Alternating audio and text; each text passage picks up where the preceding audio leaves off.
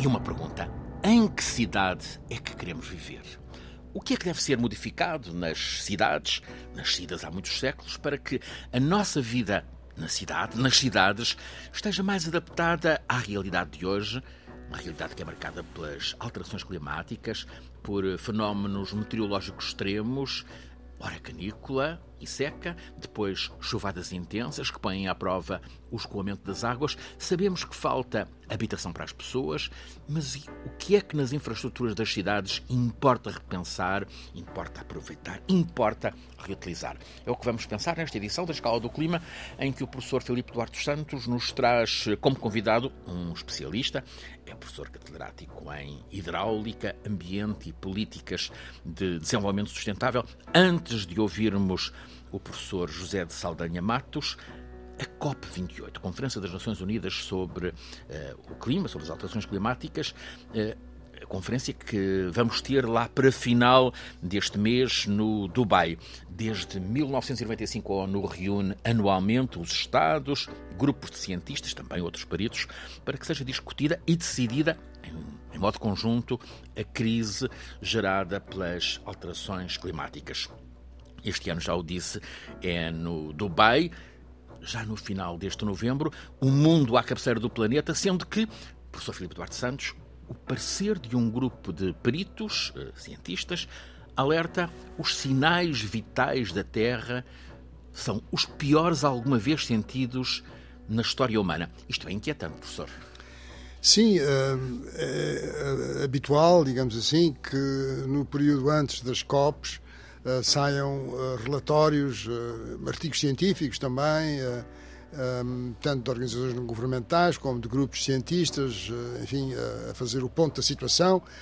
E, Matéria para a discussão. Exatamente, para a discussão e, no fundo, a, enfim, a salientarem a urgência em que, em, em que, em que estamos todos.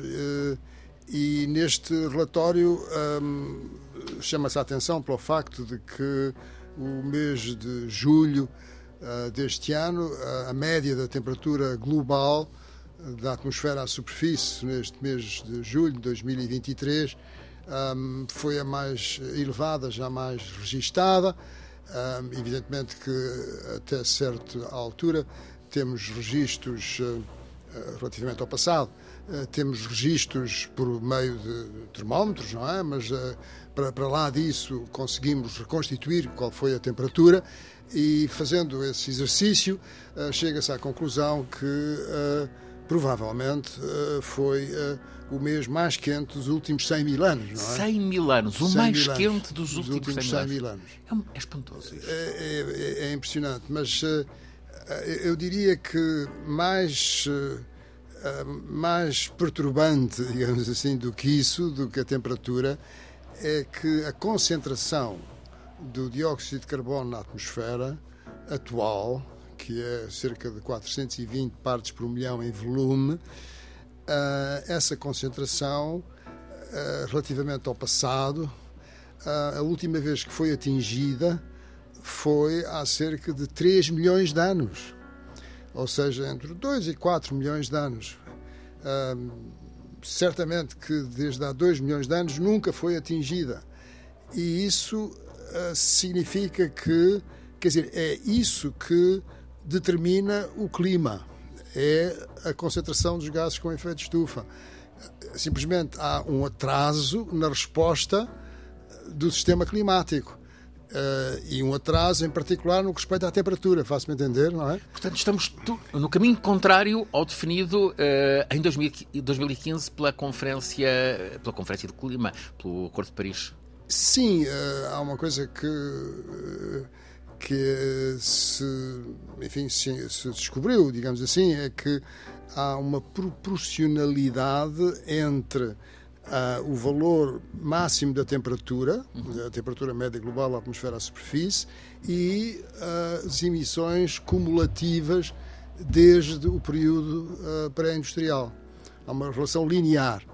E, e, portanto, isso significa que nós podemos saber quantas emissões é que podemos fazer para não ultrapassar uh, a temperatura.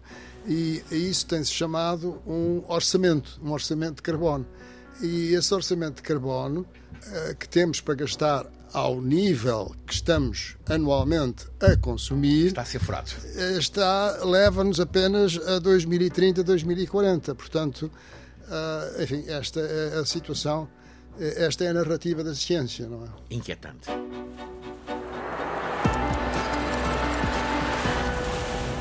A vida nas cidades e os recursos hídricos estão entre as questões eh, sobre a mesa nas discussões eh, nesta COP28, no final do mês, já o disse, no Dubai.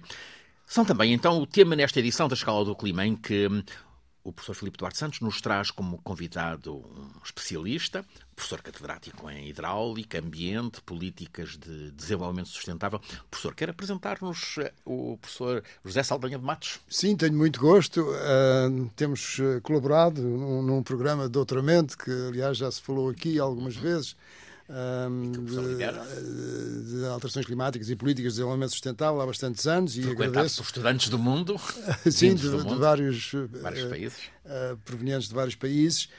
Um, e muito obrigada pela, pela, pela, disponibilidade para estar aqui connosco para esta conversa. Uh, o professor José Saldanha Matos um, é professor catedrático do Instituto Superior Técnico, atualmente coordenador da área científica de hidráulica, ambiente e recursos hídricos Uh, presidiu ao Departamento de Engenharia, Engenharia Civil de 2019 a 21. Uh, é autor de cerca de 400 publicações, incluindo livros, capítulos de livros, artigos em revistas internacionais e em atas de conferências. Um, tem um, um, extensíssimo currículo na área da hidráulica e também na área do ambiente um, membro do Governing Board da uh, International Association on Water Quality, foi vice-presidente e presidente uh, da European Water Association, respectivamente entre 2015 e 2017 e entre 17 e 19, sócio fundador da Sociedade Hidra, Hidráulica e Ambiente em 1992, Uh, e para além de mais de quatro décadas a, a, intervir em estudos e projetos do setor para cidades e regiões em Portugal, participou como team leader em projetos e planos para cidades, regiões de Moçambique, uh, Angola, Cabo Verde, Tanzânia e também na Ásia Central. E é desde 2020 presidente da Parceria Portuguesa para a Água. Bem-vindo, professor José de Saldanha Matos. Vamos chamar-lhe a Sociedade das Cidades aqui em Portugal, está a preparar-se bem para, para o que temos pela frente? Eu diria que, por um lado, como dizia um, colega, um colega meu, uh, o futuro já não é o que era. Por isso, basicamente, estão a haver um conjunto de alterações, de transformações e que perturbam a vida na cidade. Uh, basicamente, um, em, diz que em 2008 foi o momento em que se registou que 50% das pessoas viviam nas cidades. Uhum. Enfim, no princípio do século passado era 20%. E acredita-se que em. Um crescimento exponencial. exponencial. E acredita-se que por volta de 2040, dois terços vivam em cidade. Ou seja, está a haver aumento populacional, mas as cidades estão a crescer com uma, com uma taxa de crescimento superior porque há migração do rural para o urbano. Né? Sobretudo em, nos países da África, nos países menos desenvolvidos, a vida no espaço rural é uma vida inquietante, porque de grande incerteza, uhum. e foge-se para onde as pessoas onde está ou pensam que estão os recursos. Encontrou isso na África, por onde, por onde tem trabalhado? Exatamente, exatamente. Por isso, há muitas cidades da África crescem, duplicam 10 em 10 anos, estão uhum. com crescimentos de 4, 5% ao ano. É o caso de Luanda, que Sim. tem 10 milhões de habitantes, é Portugal e Luanda. Né? E, mas muitas outras cidades têm 2, 3, 4, e há muitas cidades... Periferias a abarrotar. Que, exatamente. Em que, eh, eh, vamos lá ver, a chamada cidade de cimento é 5 a 10%, ou seja, aquela que tem estradas, que tem serviços críticos, uhum. serviços críticos, comunicação, eletricidade, água, e depois temos 80 ou 90%, isso é o que acontece em Maputo, em Climane, em Nampula, Cabinda, eh, enfim, Namibe, são cidades que depois têm 80, em que as pessoas é os slums, não é? Vivem em, enfim, em, em Moçambique fala-se na cidade do Caniço, um, os Nuseques, mas aquilo são, vamos lá ver, não tem, não tem água, não tem esgotos, não tem eletricidade, etc, etc. Isto coloca problemas muito grandes. Na cidade de país desenvolvido também há grandes problemas. Por isso, basicamente, há um conjunto de, de desafios societais que estão a acontecer São problemas, eu chamo de desafios, porque de facto apelam a toda a comunidade para os tentar resolver. Um deles é mesmo o de, do da cidade das cidades, do crescimento das cidades. E as cidades, quando crescem, com os padrões de vida, aumenta a necessidade de entrada de água, entrada de energia, eh, materiais, reagentes, etc, etc. A cidade precisa mais, não é? Mais quilowatts, mais toneladas, mais metros cúbicos de água, etc, etc. Isso está a acontecer ao mesmo tempo que está a acontecer uma crise de recursos. Uhum. Embora a água seja a mesma de circulação agora, ou há 100 anos, ou há mil anos, ou, há, ou possivelmente há 10 mil e mais, mais ou menos, há um problema que nós temos agora, que é a contaminação. É água que não pode ser usada. É? e, e, por isso, isto é um problema. Por um lado, temos mais pressão no sentido de mais consumidores, recursos, mais, mais consumidores uhum. e com cada consumidor com mais exigência de recurso. É? Uh, enfim, hoje em dia, se fosse há 100 anos as pessoas consumiam 10 ou 15 litros por habitante dia e agora são 120 ou 130, embora também esteja a reduzir por pessoa. Mas por um lado há maior pressão no sentido do consumo e por outro lado há, há, há, há menos recurso.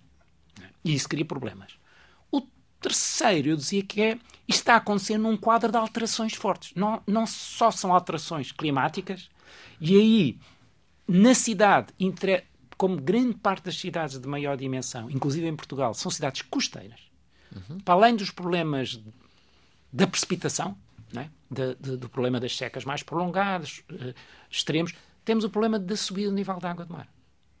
E as pessoas não percebem, nem sei se compreendem, que em 2060 ou 2070 o Terreiro de Passo pode ficar umas horas por ano com água mesmo sem chover. Mesmo sem chover. Entra pelos coletores, onde sai, entra. É?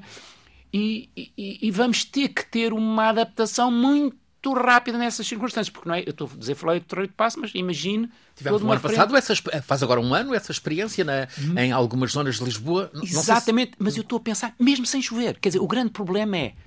Isso acontece porque. Porque choveu, porque choveu muito. Chuva diluviana. E então é, é, é, preciso energia disponível gravítica para descarregar. E se o nível do mar estiver muito alto, não descarrega, espera pela baixa mar seguinte. É o que acontece na Baixa de Alcântara que às vezes a água está 3 ou 4 horas à espera da maré baixa. Claro, como em Algés. Eh. E como em Algés. Se a maré estiver baixa, não há problema. Por isso, o que as pessoas não percebem é que a mesma precipitação dá fenómenos diferentes. Portanto, já há subida do nível médio da água do mar. Ah, com certeza, com certeza. E é uma coisa que não dá para parar, não é? Daqueles problemas que agora não fazemos nada e passa com o tempo. Não, não. se arranja um esgoto. Isso, quanto mais... Não, não, quanto mais passa... Quanto, vamos lá, a reação, eu acho que vai-se pagar muito caro uma reação tardia. Porque... Está em curso um plano de uh, plano geral de drenagem de Lisboa, o PGDL 2030. Vai resolver problemas? Vai resolver não todos os problemas, não vai resolver todos os problemas. Por isso, basicamente, este é, é, é assim, este PGDL de 2030 foi porque houve dois eventos muito fortes em 2014, em setembro e depois em outubro, porque nós somos assim, reagimos. E em 2015 fui chamado por pelo Presidente da Câmara de Lisboa, que é o, o atual Ministro das Finanças. Fernando Medina. Que tinha... Dizer, quando foram os eventos ainda, ter, ainda era o António Costa o Presidente, uhum. mas fui chamado porque eu tinha feito o plano 2016, 2018. Quer dizer, isto é de grandes equipas. Eu tenho tido muita sorte em ter muitas pessoas com quem posso confiar. Não é? Umas, grande parte que vem da universidade, foram meus estudantes de doutoramento, por isso acho aqui importantíssimo conhecimento para resolver algumas coisas. É muito bom ter as equipas ah, em quem se confia. É crucial, é crucial. E que sejam bons, não é? E que, se, e que nós já os conhecemos há algum uhum. tempo. É crucial. E introduzir conhecimento nas soluções é absolutamente crucial. Por isso, voltando atrás a isto, nós tivemos um primeiro-ministro, não é? que tinha a paixão da educação. Ah, pá, eu, esta, eu acho que o que salva Portugal é voltar a essa paixão com toda a franqueza. Né? E eu vejo, e, o meu exemplo, enfim, eu fui a estas coisas todas porque eu tinha uma equipa que confiava. Eu era só a moldura, às vezes só assim qualquer coisa que vem, ou que tenha, ou que, tenha que representar a equipa em alguns momentos, porque é também importante os cabelos brancos. E...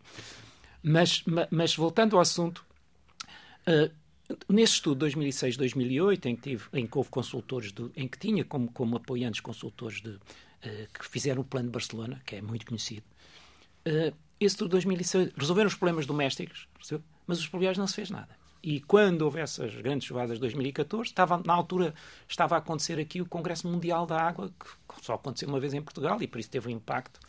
Pronto. E, isso foi feito em 2015. Por isso, o Plano Geral de Drenagem de Lisboa é do primeiro semestre de 2015.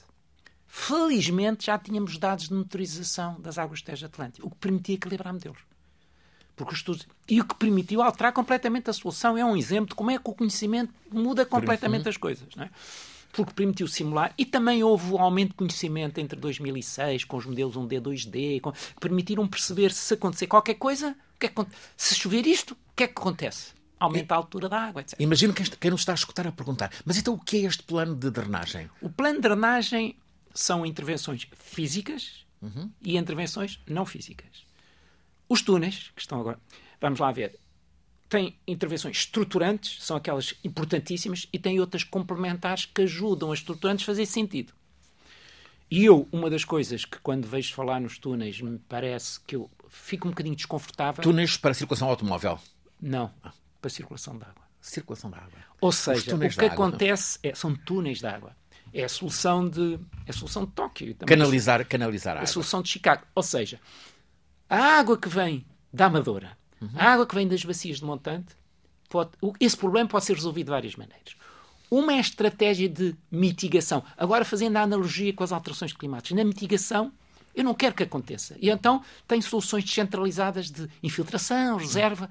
É assim, se eu tenho uma estrada, no meio da estrada meto um, um, um pavimento drenante, ou dren... para quê? Eu não Arranjar umas soluções água. locais. Soluções locais, descentralizadas, que os, que os ingleses chamam source control. Uhum. São soluções de controle na, na, na origem, na fonte, na fonte ou de best management practice. Depois há muitos nomes para a universidade de esponja, é tudo a mesma coisa. As técnicas é tudo a mesma coisa com vários nomes.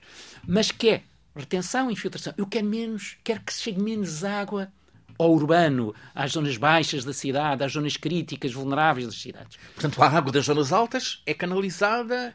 Eu, não? Eu, eu eu, isso é soluções de mitigação. Depois há soluções de adaptação. É assim, posso fazer isso tudo, mas vai haver mais caudal. O que é que eu faço? E uma das soluções é agarrar nessa água e desviá-la da zona baixa. Como é que se desvia? Por túneis. Ou seja, eu agarro naquela água e meto diretamente no Tejo sem passar por nenhum. Sem, vamos lá, sem sapanejetes, é, não tem serviço de percurso, é direto ao Tejo. E, e isso são a solução de túneis. É? Mas essas soluções de túneis nem, nem de longe nem de perto resolvem os problemas todos. E por isso eu acho que as pessoas estão um bocadinho encadeadas. Fazem os túneis e eu tenho ouvido dizer que os túneis já não há mais inundações, com os túneis 90%. Não é verdade. Há muitas soluções eh, que têm que existir também e então há uma panóplia de 10 tipos de soluções, entre os quais os túneis eram umas delas. O túnel Monsanto, uh, Monsanto Santa Apolónia, por isso, uhum. no fundo, que a certa altura chamou-se Monsanto Santa Marta Santa Apolónia, é um uhum. túnel que passa por baixo de Lisboa, por baixo do metro, etc, etc. Passa e que escoa uh, as águas... Todas as águas que vêm de, do Caneio de Alcântara. Uhum. Aquelas inundações que existem na Baixa de Alcântara, deixa de haver porque a água é toda desviada a meio do percurso. Toda a vida me tenho lembrado de uma, uma vez, numa conversa, numa entrevista com o arquiteto Gonçalo Cabrateles, fomos a pé desde a Gar Marítima de Alcântara até à Serra de Monsanto. Subimos lá, sim, mesmo sim. lá acima, foi um, um passeio longo, uh, com uh, Gonçalo Cabrateles a, a, dizer um, meia dúzia de vezes mais do que isso, uh, isto não pode ser, este prédio não pode estar aqui, aquilo, uma torre não pode ser, isto não pode ser, isto é uma zona, é uma zona de crise. É, é verdade, é verdade. E há 20, talvez 25 anos, eu fiz um estudo de, de haver a possibilidade de abrir outra vez o caneiro. Tinha que se destruir outra vez a Avenida de Ceuta, pois. tinha que se voltar a fazer pontos. E deixar o, a Ribeira passar. Como queria o Ribetel. Como queria. Pois. Mas é assim, depois das obras da Cril, da Crel, é, isto não já possível. não era possível. Claro. Já, quer dizer, isso mostra que soluções erradas depois demoram um, quer dizer, passam a ser quase impossíveis de voltar atrás. É? Ou as coisas têm um planeamento, que é outra coisa muito importante, que além das alterações climáticas, há outro fator importante que é a ocupação do território. E que introduz aqui muita perturbação. Mas quando nós não podemos destruir outra vez o território, os túneis é uma solução de adaptação, porque vem aquele caudal todo, são 150 metros cúbicos por segundo é um, é um tejezinho ali naquilo, né? porque vem de Alcântara e que, que, entretanto foi ocupando, ocupando, ocupando, e por isso as pessoas que não tinham inundação, que para uma certa precipitação não inundava há uns anos atrás, agora a mesma Passou. precipitação, claro. continua a falar em período de retorno de 10 anos, 20 anos, só que, só que já não tem nada a ver o período de retorno do caldo, de, das inundações com o período de retorno da precipitação. E as pessoas associam. Se cai uma coisa, algo que, que, que, inunda 10 em 10 anos, agora está a inundar todos os anos. Ou 2 em 2 ou 3 em 3. Porque o território está a mudar isto tudo. Mas a adaptação é uma. Outra solução de adaptação é coletores maiores. Fazer coletores maiores. É? Que o Medina rapidamente disse: não queres burracar a cidade, esqueçam esse tipo de solução. Nem pensem nisso. Rodor, Roda Prata, nem pensar. E outra terceira solução, que essa corresponde a um desenvolvimento dos estudos de 2006, 2008, que é fazer grandes reservatórios. Ou seja, a água vem, fica parada nos reservatórios, os reservatórios enchem, quando acaba a chuvada, abre-se o reservatório outra vez. Pronto. É uma essa, água essa... reutilizável essa? Não. Uh, não diretamente, porque a água traz muita porcaria. Quer dizer, a água... Também os sistemas de Lisboa são unitários, ou seja, grande parte. E por isso quer dizer que, por exemplo, no Caneio de Alcântara, vem esgoto doméstico, esgoto uhum. daquela população toda que vive nos arredores, mais água pluvial, por isso a água é muito suja. Agora, pode-se reutilizar se se tratar, ou se pré-tratar, tamizadores... E esse é um investimento positivo? É um investimento positivo, é um investimento positivo, mas eu diria o seguinte, a dimensão dos caudais em jogo é tão grande e os reservatórios, é assim, esses reservatórios são para ser esvaziados logo que há o passo. Porquê? Porque pode haver uma chuvada a seguir. Por isso eu não posso reservar para o verão seguinte. Não tem. Isso é outro tipo de reservatório, que também existe, que também, também está no plano. Mas, mas basicamente, soluções de adaptação ou é túneis, ou é reservatórios, ou é coletores. Quando esses consultores do Permalgrá, os homens de, de, de, das Águas de Barcelona, vieram cá, a primeira coisa que perguntaram é assim: querem fazer reservatório? Foi o que mudou a solução. Então, onde é que está o radar? Há, há especialistas em radar porque os reservatórios, esse tipo de reservatórios, ou há, ou tem controle em tempo real, isto é, tá, vais, e é anteceder, tipo, meia hora para anteceder e tal, porque não podemos gerir isto na hora, porque isto pode ser um desastre. Ou seja, o reservatório até pode ficar pior. Ah, quando se abrir e houver uma chuvada intensa, isto ainda é pior. Por isso, tem pessoas especialistas podem contratar e o Presidente, as dificuldades de contratação, ter um sistema de isto não dá para Pronto. E começou a virar a solução. A solução que era de muitos reservatórios, que era muito difícil, porque faziam-se reservatórios por baixo da Praça de Espanha, eh, por baixo do Monsanto. São reservatórios subterrâneos. Portanto. Subterrâneos, mas tipo campos de bola. Como tem... Gigantescos, sim. E o movimento de terras, e levar... E, por isso, e como isto é isto não é rocha, não é como Barcelona. O subsolo de Barcelona é rocha, abre-se um buraco e fica, não é preciso botão, não é preciso nada. E aqui não, aqui. E, e rapidamente fugiu-se dessa solução. No fim, no fim, a solução passou a ser túneis, com muitas outras. As outras túneis soluções... que levam a água para o rio, para o Tejo. Direto. Uma delas, que foi talvez a mais difícil, porque foi um desafio de engenharia muito difícil, complicado, e que ainda continua, está-se a fazer agora, que é uma obra que desvia, o, que agarra o caneio de Alcântara e, e mete o caneio de Alcântara num túnel. E esse túnel começa em Monsanto, ali perto de, da estação de Campolide, ali há um parque verde, Sim. começa aí, Sim. e vai por aí afora, alguma, a 70 metros de profundidade, 50, e depois aproxima-se. O grande problema, quanto mais fundo, melhor. Aproxima-se dos vales ali na Avenida Liberdade, passa por, baixo, por baixo do metro, aí passa bem, porque passa aí uns 10 metros abaixo Portanto, do vai metro. paralelo à margem do Tejo? Não. Ele precisa de energia gravítica, por isso tem que começar alto. Tem que começar depois dos dois braços do Caneio de Alcântara, o braço de Campolide, de Benfica, Campolide e o braço das Avenidas Novas se encontrarem, agarra aí e começa. Começa aí, passa por baixo do metro na Avenida Liberdade, mas por baixo da Almirante Reis, a diferença entre a coroa do túnel e o metro é um metro. Ou menos. Vai quanto à superfície? encosta. De tal forma, quando que teve muitas conversas com o metro, eles diziam não pode mexer, o metro não pode mexer mais que 0,1 milímetros, né? porque não pode interromper para fazer obra.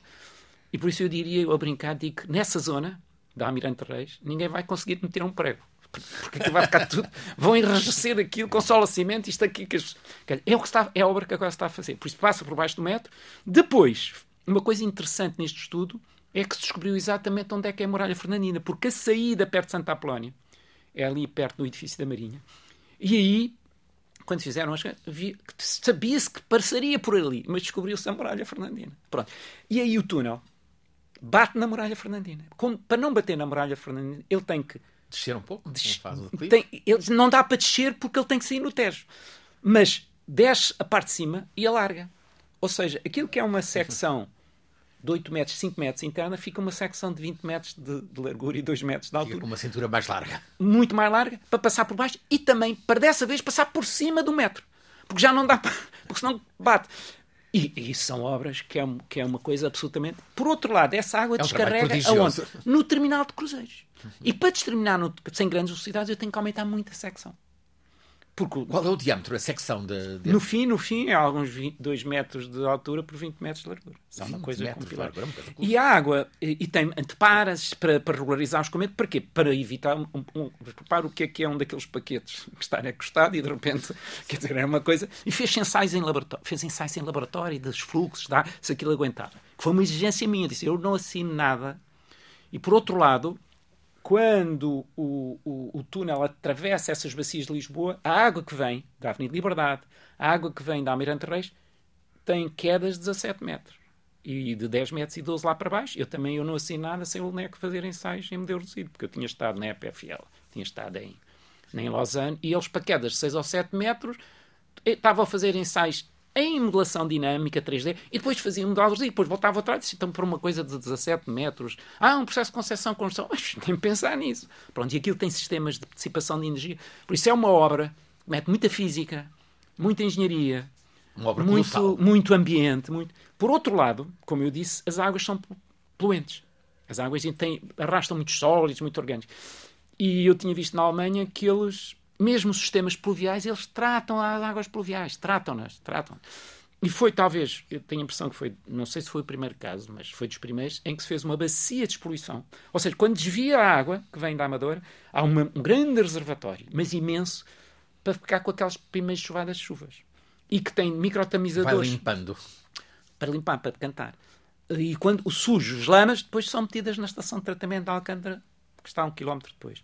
E isso quer dizer que, e que tem microtamizadores também, que, que tamizadores são uma espécie de grades muito finas, muito finas, para evitar solos sobrenadantes serem descarregados no Tejo. Pronto, isso foi das primeiras. Por outro lado, o túnel, isso foi muito importante do ponto de vista desta interação que eu tenho com colegas de ambiente, da sociologia.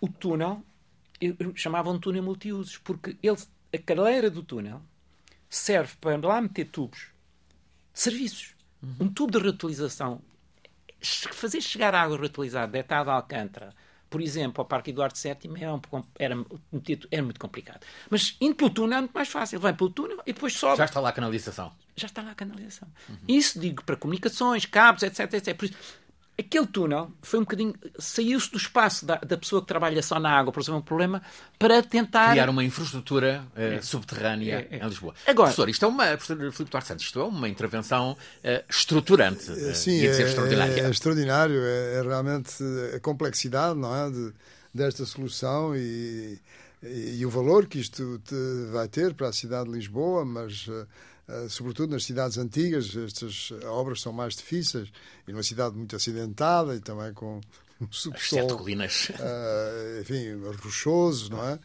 Eh, portanto, é, é, muito interessante. E, e, também ah, penso que é bastante crítico a, a, a altitude a que sai a, o, o, o, a, conduta da água, não é? é Porque, o, por o túnel de... tem que sair a uma cota, que é, acho que são cerca de 16 ou 17 metros, que dê para, com certa inclinação, para ter capacidade de transporte. Porque se aumentar o diâmetro, Bate no, no, nos túneis do metro e nas outras infraestruturas, por isso tem que ser suficientemente pequeno, mas com uma, uma inclinação suficientemente grande para ter capacidade para, para descarregar, com autolimpeza e esses critérios.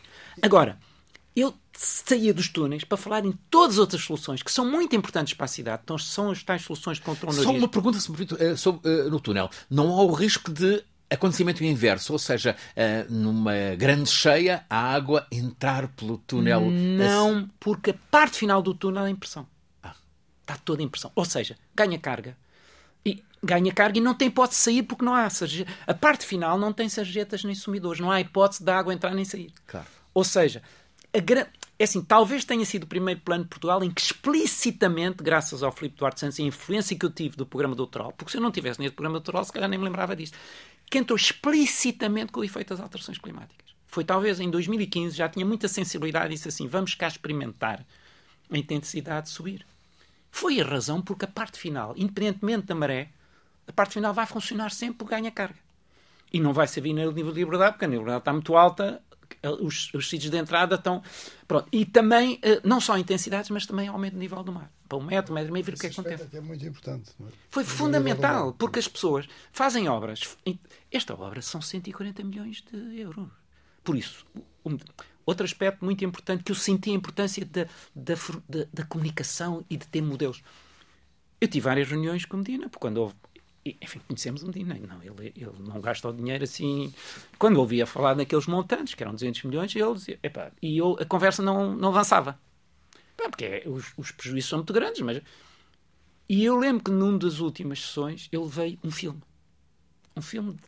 E o que é que mostrava nesse filme? Um D, dois D. Mostrava uma chuvada sem com túneis e com as outras obras sem túneis e com as obras todas e as alturas da. Não é só nos coletores e inundar, é a água a subir cá na, no Martim Muniz, na Almentarete, e os carros, e, e, e com os túneis, que aquilo, e, e, fez toda a diferença.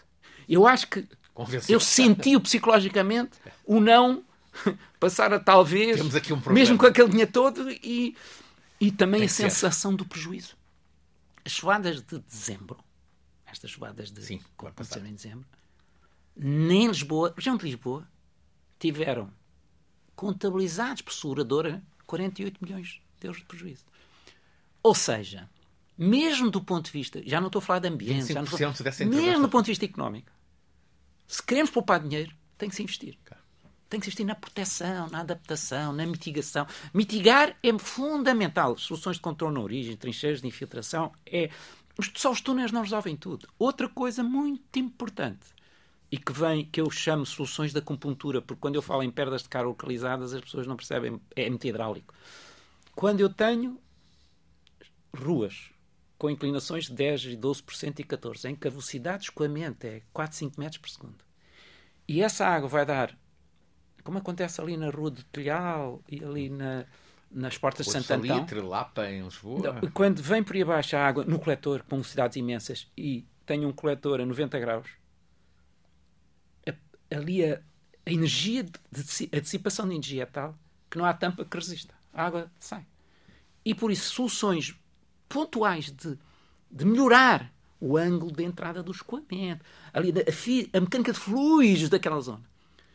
Já não sai a tampa, in, ou seja, pequenas. Há também um artesanato, em suma, para lá da grande obra. Pequenas intervenções, é um pouco como uma computura que tem ali os fluxos nervosos. Pequenas intervenções podem ter efeitos não é naquela zona, em todo o sistema. É? E essas pequenas intervenções pode-se fazer ao longo de Lisboa desde que se conheça. Desde que se meça. A gente, quando comecei o plano geral, de certa forma, eu, nem, eu até desconhecia o que desconhecia. A palavra, é, quer dizer... Foi descobrindo... Se, a pessoa não conhece o cadastro. Mede o cadastro, isso não era o que eu pensei. Ou seja, tem que se medir, medir. Por isso eu diria medir, medir, medir, conhecer, conhecer, conhecer, simular, simular, simular. E depois então decidir.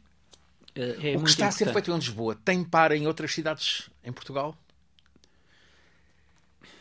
O Ao Porto nível... precisava de uma coisa assim. Precisa. precisa do Porto, precisa da Albufeira, precisa, precisam de muito. Águeda. É assim, planos há muitos. Águeda tem, tem com frequências cheias. É, em, em dezembro. É, são histórias interessantes. Né? Em, eu fiz um estudo já há bastantes anos para Águeda a Águeda é, é, é, inundada muitas vezes, de 10 em 10 anos é inundada duas ou três vezes, mas era o rio que entrava pela cidade. Porquê? Porque há uma zona, que é a zona nobre da Águeda, ali a Praça Luís de Camões, ou as lojas, em que o nível, a água que vem do caramulo, depois entra naquela zona plana, não tem energia, a água aumenta a carga. E, e quando aumenta a carga, as zonas ali da Praça Luís de Camões à cota 8 e a água é a cota 10, por isso ficam 2 metros. Isso. E as pessoas não saem do primeiro andar, ou então têm que fugir das suas casas. E isso tem um impacto imenso naquela zona. Em dezembro, o presidente da Câmara chamou-me lá. Disse: oh, venha cá. Quando cheguei lá, estava assim que estavam. Porque eu tinha feito um plano já há muito tempo e, eles, e um desses planos continha uma coisa, uma estação elevatória. Uma estação elevatória à holandesa. Ou seja, ela não tem conduta, é só, só ganha 2 metros, 2 ou 3 metros de elevação e mete a água fora. Ele dizia assim: olha, eu, como estava a chover, a água do. E, e, tem válvulas de retenção, não deixam a água entrar. Tem válvulas de retenção, não deixam a água entrar. Antes, pelo contrário, a água daquela bacia, só daquela bacia própria, é mandada cá para fora. Ele dizia assim: olha, eu não acreditava muito nisto. Embora eu tivesse dito muito que é assim que a Holanda resolve os seus problemas há não sei quantos anos. Está da Holanda, está abaixo da água do mar. Sim. Chile pode estar a menos 7, como é que, que a gente não se molha quando está lá? Por isso, às vezes, não há outra hipótese. Quer dizer, não... e isso copiou-se. Eu fui lá, copiei. Ele dizia: Olha, eu vim cá, foi a primeira vez. Houve pessoas, lojistas, que disseram: Há 20 anos que eu não dormia descansado, porque via a água do rio mais alta e, nós, e aquilo a funcionar. E ele disse que certa teve para 5 minutos a estação elevatória, porque era uma válvula que, tá, não, que não estava estanca. Ele disse: Parou 5 minutos, eu já não conseguia passar para o outro lado da, da praça porque aquilo tirava 2 metros cúbicos por segundo de água cá para fora e, basicamente, numa hora são três piscinas olímpicas. Às vezes, como é o caso da Algés, é preciso, e como é o caso das pessoas, não há inundações da Caparica. Não há inundações da Caparica, porque a tal vá lá, no fim, aquela que tem uma. Tem, é holandesa. São os únicos dois casos que eu conheço em Portugal. Caparica? Às, na Caparica. A estação de, ninguém sabe porque não há problemas. Porque, mas às vezes há soluções não tradicionais que a pessoa tem que olhar para outros sítios. Qual é a solução da Caparica? A solução da Caparica é aquela vala é assim, há, há 30 anos houve uma grande guerra entre a Presidente da Câmara de Almada e, e o Ministério do Ambiente. Porque o Ministério, de, como não estava habituado a ter estações elevatórias pluviais, também tinha sido um projeto meu, que eu tinha também copiado de holandeses, com que conhecia na Comissão Europeia, etc. É, disseram, não, não se pode. Aquela vala, para fazer a Alameda Atlântica, para se fazer aquela rua, para acesso, uhum. teve que tapar a vala. E a vala não tinha cote, tinha, tinha inclinação zero. E eu disse assim: não se pode tapar uma vala com inclinação zero, senão passa a ser um decantador. Isso não, tem que ter autolip, tem que ter inclinação. Mas para ter inclinação, a água já não sai no mar. Por isso tem que se meter ali uma bombagem dessas de bomba canal. E tem que se ter um sistema reservatório. Agora não se pode. E o Ministério não conhecia elevatórias para esgoto, sim. Agora, para pluviais que funcionam vendo inclinante, isso não pode ser. E chumbou e não quis, a solução não quis. E a Presidente da Câmara, que era muito teimosa, borrifou-se naquilo e fez mesmo. E fez mesmo, e fez, e fez mesmo.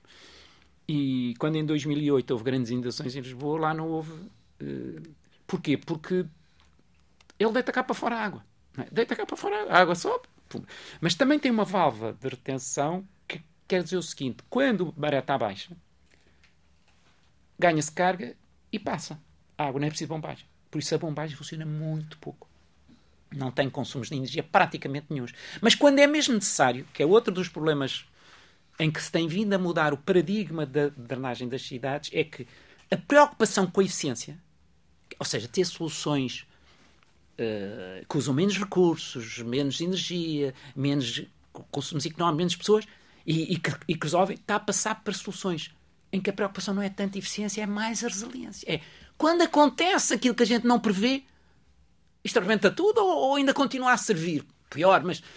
E hoje em dia os planos têm que ter soluções de robustez, de, de alternativa resilientes. Isto, isto acontece quando há água mais e quando há água menos. Professor Eduardo Santos, aqui está um, uma evidência de como é essencial investir-se na, na, criação de infraestruturas. Sim, eu penso que há, há, talvez duas coisas que se possam concluir, enfim, desta apresentação uh, extremamente interessante, é que um, a necessidade de conjugar a, a, ciência com a engenharia, não é? Porque no fundo são soluções de uhum. engenharia que estão adaptadas aos problemas, mas que têm uma base científica. E a outra é que as questões ambientais e as questões de adaptação às alterações climáticas uh, exigem que haja uma um certo uh, capacidade económica, não é? E, e, lá está as três componentes da sustentabilidade social, uh, económica e ambiental. E portanto, se não tivermos essa capacidade económica, é muito mais difícil uh, proteger-nos daquilo que, que está a acontecer em termos das alterações climáticas Uh, e, e, em particular de, de, destes eventos extremos, não é? Que são imprevisíveis, quer dizer, de, nós sabemos, quer dizer, com 10 horas de antecedência ou 12 horas começamos a, a, poder acompanhar e fazer projeções de quanto é que vai chover, mas uh, se vai acontecer um uh, no mês de janeiro deste ano ou não, ninguém sabe. Claro. Filipe Duarte Santos, professor catedrático na Faculdade de Ciências da Universidade de Lisboa, conduz-nos todas as semanas neste programa, A Escala do Clima. É uma parceria entre a Escola Superior de Comunicação Social e a Antena 1 da Rádio Pública, RTP. Cada episódio fica disponível sempre às quartas-feiras. Este é um programa feito por Alice Vilaça, Nuno Portugal, por mim, Francisco Sena Santos, sempre pelo professor Filipe Duarte Santos, que é o nosso consultor científico. Convidado hoje, o professor José Saldanha Matos.